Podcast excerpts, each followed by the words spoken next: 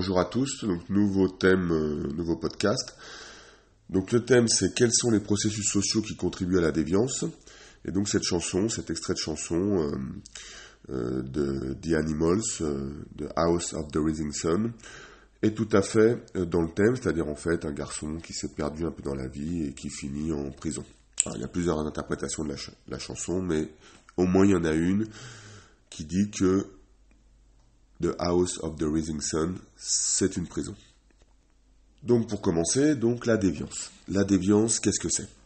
Alors on a vu dans le chapitre, le thème sur la socialisation, que les individus, euh, euh, pour la cohésion sociale dans la société, devaient être intégrés et qu'on leur faisait intérioriser un certain nombre de normes, hein, de normes sociales, et donc même certaines normes peuvent prendre la forme de normes juridiques. Donc du coup, la déviance, hein, c'est une transgression euh, des normes. Et cette transgression, évidemment, dans une société, va entraîner un certain nombre de sanctions. Alors, quand on parle de déviance, c'est le terme un peu général qui explique toutes les transgressions des normes, mais il y a une forme particulière de déviance que l'on appelle la délinquance. C'est là lorsque l'on va transgresser les normes juridiques. Évidemment, là encore, la société cherche à faire en sorte que les individus, les groupes d'individus soient conformes, un certain conformisme, qu'ils respectent les normes. Et pour cela, la société va mettre en place ce qu'on appelle un contrôle social. Ça désigne le contrôle social l'ensemble des pratiques et des institutions qui repèrent et sanctionnent les individus qui ont transgressé les normes. L'objectif, je l'ai dit, c'est d'avoir, d'obtenir des comportements conformistes. Alors, il y a plusieurs formes de contrôle social. Il peut être ce qu'on appelle formel, c'est-à-dire qu'il est lié aux institutions, ce sont des sanctions officielles. En général, il se rapporte ce contrôle social formel aux normes juridiques. Mais il y a aussi une forme de contrôle social dite informelle. Cette forme de contrôle social est liée à l'interaction que l'individu va avoir avec autrui. Oui, il n'est pas seul, les autres le regardent. Le regardent évidemment, mais eux peuvent aussi le rappeler à l'ordre. Ce qu'on appelle un petit peu des sanctions diffuses. C'est évidemment en lien avec la socialisation, avec euh, la culture, les traditions, les normes. Alors évidemment, hein, le contrôle social, évidemment, euh, peut être en mutation, il peut évoluer. Hein. Euh, le contrôle social qui s'exerçait au XIXe siècle, début du XXe, ou le contrôle social d'aujourd'hui sont totalement différents. Les sanctions peuvent être différentes. Les méthodes peuvent être différentes. Aujourd'hui, par exemple, dans le cadre du contrôle social, pour euh, avoir un regard sur les gens, on peut utiliser beaucoup les nouvelles technologies, hein. la vidéosurveillance. L'idée que l'individu va être euh, constamment ou plus ou moins épié, surveillé, et donc évidemment son comportement va davantage être conforme. Imaginez si vous aviez euh, une caméra qui vous surveillait en permanence, euh, à la fois le professeur, mais aussi les élèves, euh, dans la classe. Est-ce que, nos comportements, seront les mêmes? Peut-être que oui. Mais en tous les cas, un œil nous guettera, ce qui peut nous pousser à avoir des comportements différents. Donc, pour synthétiser cette partie, nous vivons dans une société avec des normes sociales, juridiques, la loi qui encadre nos comportements. Et donc le contrôle social peut être formel, informel, est la méthode qui va sanctionner les transgressions sociales. L'ensemble des moyens qui sont mis en œuvre de manière formelle ou informelle pour que nous restions conformes. Donc si on veut illustrer, par exemple, ben, je conduis trop vite, hein, ce qui n'est pas bien, et eh ben euh, si je me fais attraper par la patrouille, ben, j'ai une amende. C'est un contrôle social formel. Hein. Si euh, j'effectue euh, un acte délinquant, un vol, ben je peux aller en prison. Hein. C'est un contrôle social formel. Bon, différemment, par exemple, si je suis à table, je suis petit, je commence à m'agiter, mes parents sont avec des amis, voilà, mon père me regarde, il fait les gros yeux, c'est un contrôle social informel. Le rire aussi hein, peut être un élément du contrôle social informel. Hein. Je rigole, soit parce que je suis gêné de ce qui vient être euh, dit, par exemple, ou alors je rigole de bon cœur et donc je vais euh, encourager l'individu à continuer dans sa démarche. Voilà. Alors la deuxième partie de ce podcast, c'est euh, comment devient-on déviant? Que nous dit la théorie sociologique pour expliquer la déviance? Le premier sociologue qu'on a vu, c'est Howard Becker. Alors, qu'est-ce qu'il nous dit, Becker? Il nous dit qu'en fait, la déviance, elle ne se réduit pas à une transgression d'une norme. Donc, pour être déviant, il faut être désigné comme tel par les autres, hein, au terme d'un processus qu'il appelle d'étiquetage. Donc, à ce moment-là, c'est la société qui va transformer ceux qui transgressent en déviants, aux yeux de tous. On peut donc, du coup, dans l'absolu, transgresser une norme sans être considéré comme un déviant. Hein. On n'aurait pas été étiqueté euh, par la société. Donc pour Becker, en fait, euh, le caractère déviant ou non d'un acte donné dépend en partie évidemment de la nature de l'acte. Hein. Euh, il y a quand même une transgression d'une norme, et en partie de ce que les autres vont décider. Les autres, c'est-à-dire la société. Donc à ce moment-là, la déviance est une construction de la société. Alors un autre sociologue, donc Goffman, lui a euh, aussi une analyse assez proche de l'analyse de l'étiquetage. Il parle, lui, de stigmatisation. Alors, qu'est-ce que c'est? Un stigmate, c'est en fait un discrédit que l'on va, euh, euh, attribuer à un individu. Hein. Alors évidemment, l'individu qui va être stigmatisé euh, euh, risque de subir une certaine forme de rejet, d'exclusion, de discrimination. Donc dans ce cas, hein, euh, l'individu va être mis à l'écart en raison d'une caractéristique socialement vue comme infamante, dégradante.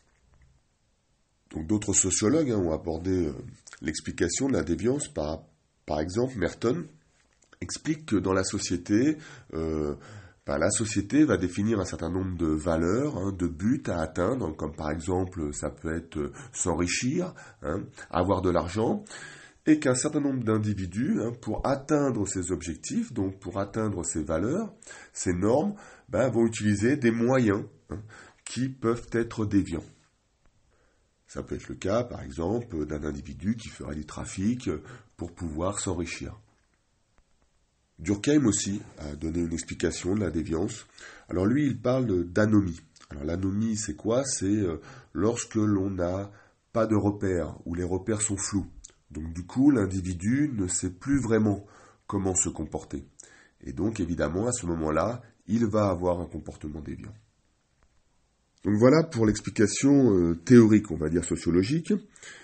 Alors, dans une société, évidemment, la plupart des individus sont, conformes, hein, se, comportent avec un certain conformisme. Et la plupart des transgressions sont occasionnelles. On transgresse, mais on revient hein, euh, dans la norme. Mais il y a dans la société euh, ce qu'on appelle aussi des carrières déviantes. Certains individus peuvent avoir un certain goût hein, pour les pratiques déviantes, et donc, ça s'inscrit dans ce qu'on appelle sociologiquement une sous-culture déviante. Et ils s'engagent à ce moment-là dans une carrière déviante. Et évidemment, l'étiquetage ou la stigmatisation peuvent amplifier leur déviance. Hein. Ils vont se conformer, ils vont continuer euh, dans ce que la société euh, les a étiquetés. Il y a aussi des périodes dans la vie où on est euh, davantage déviant. C'est le cas plutôt, si on veut faire simple, de la période de la jeunesse. Mais globalement, la grande proportion, la grande majorité des gens, des jeunes, vont sortir de la déviance. Alors pourquoi? Souvent parce que, évidemment, à un moment de leur vie, ils vont avoir un emploi hein, stable, ils vont se marier, ils vont avoir un conjoint, et donc ils vont revenir à des comportements, des enfants aussi, et donc ils vont revenir à des comportements majoritairement conformes. Donc là, on peut aussi voir un lien hein, entre le niveau d'intégration d'un individu dans la société et de la déviance. Euh, en gros, plus il est intégré, moins il sera déviant.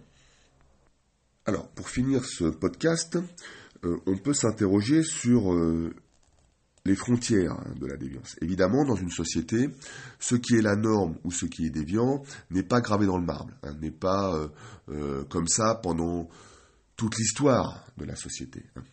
Euh, les populations évoluent. Ce qui peut être la norme à un moment donné devient déviant, et à l'inverse, ce qui est déviant peut devenir la norme. L'exemple c'est qu'on a dépénalisé, hein, euh, par exemple, l'avortement ou l'homosexualité euh, ces dernières années, et à l'inverse, on a criminalisé euh, les châtiments corporels, voire on parle de délinquance routière, hein, de criminalité routière, lorsque l'on roule trop vite ou qu'on n'allait pas les comportements adéquats sur la route. Donc, la frontière entre ce qui est normal et ce qui est déviant n'est pas fixe même si évidemment il y a des comportements qui ne sont pas tolérés et qui sont rejetés, euh, quelles que soient les époques. Alors, à quoi est due cette évolution? Alors, évidemment, la société, les modes de vie évoluent, les façons de penser évoluent, mais souvent, il y a aussi l'action de ce qu'on appelle les entrepreneurs de morale. Hein. Les associations, les ONG, enfin les organisations qui euh, se lancent dans des actions collectives euh, pour dénoncer soit le caractère inacceptable de telle situation, soit euh, que la société devrait être plus tolérante dans tel autre domaine. Et donc l'action des entrepreneurs de morale, évidemment, fait évoluer les normes sociales ou la loi. Hein.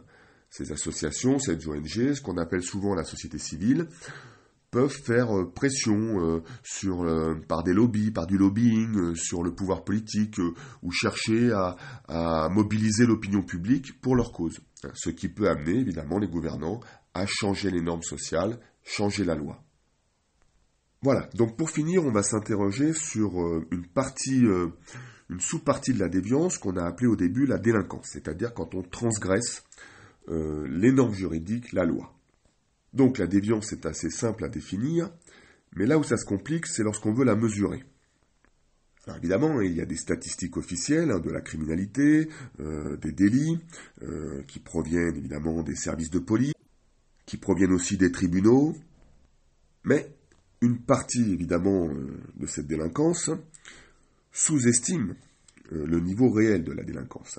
Les sociologues parlent de ce que l'on appelle des chiffres noirs c'est-à-dire évidemment une criminalité, des délits, une délinquance qui est en dehors des statistiques officielles. Pour illustrer, évidemment, il y a un certain nombre de, délinquants qui ne sont pas arrêtés, qui sortent des statistiques officielles. Il y a aussi un certain nombre de, gens qui ont été victimes, qui ont été agressés, qui ne portent pas plainte. Il y a aussi euh, parfois les tribunaux euh, qui ne poursuivent pas hein, euh, les actions.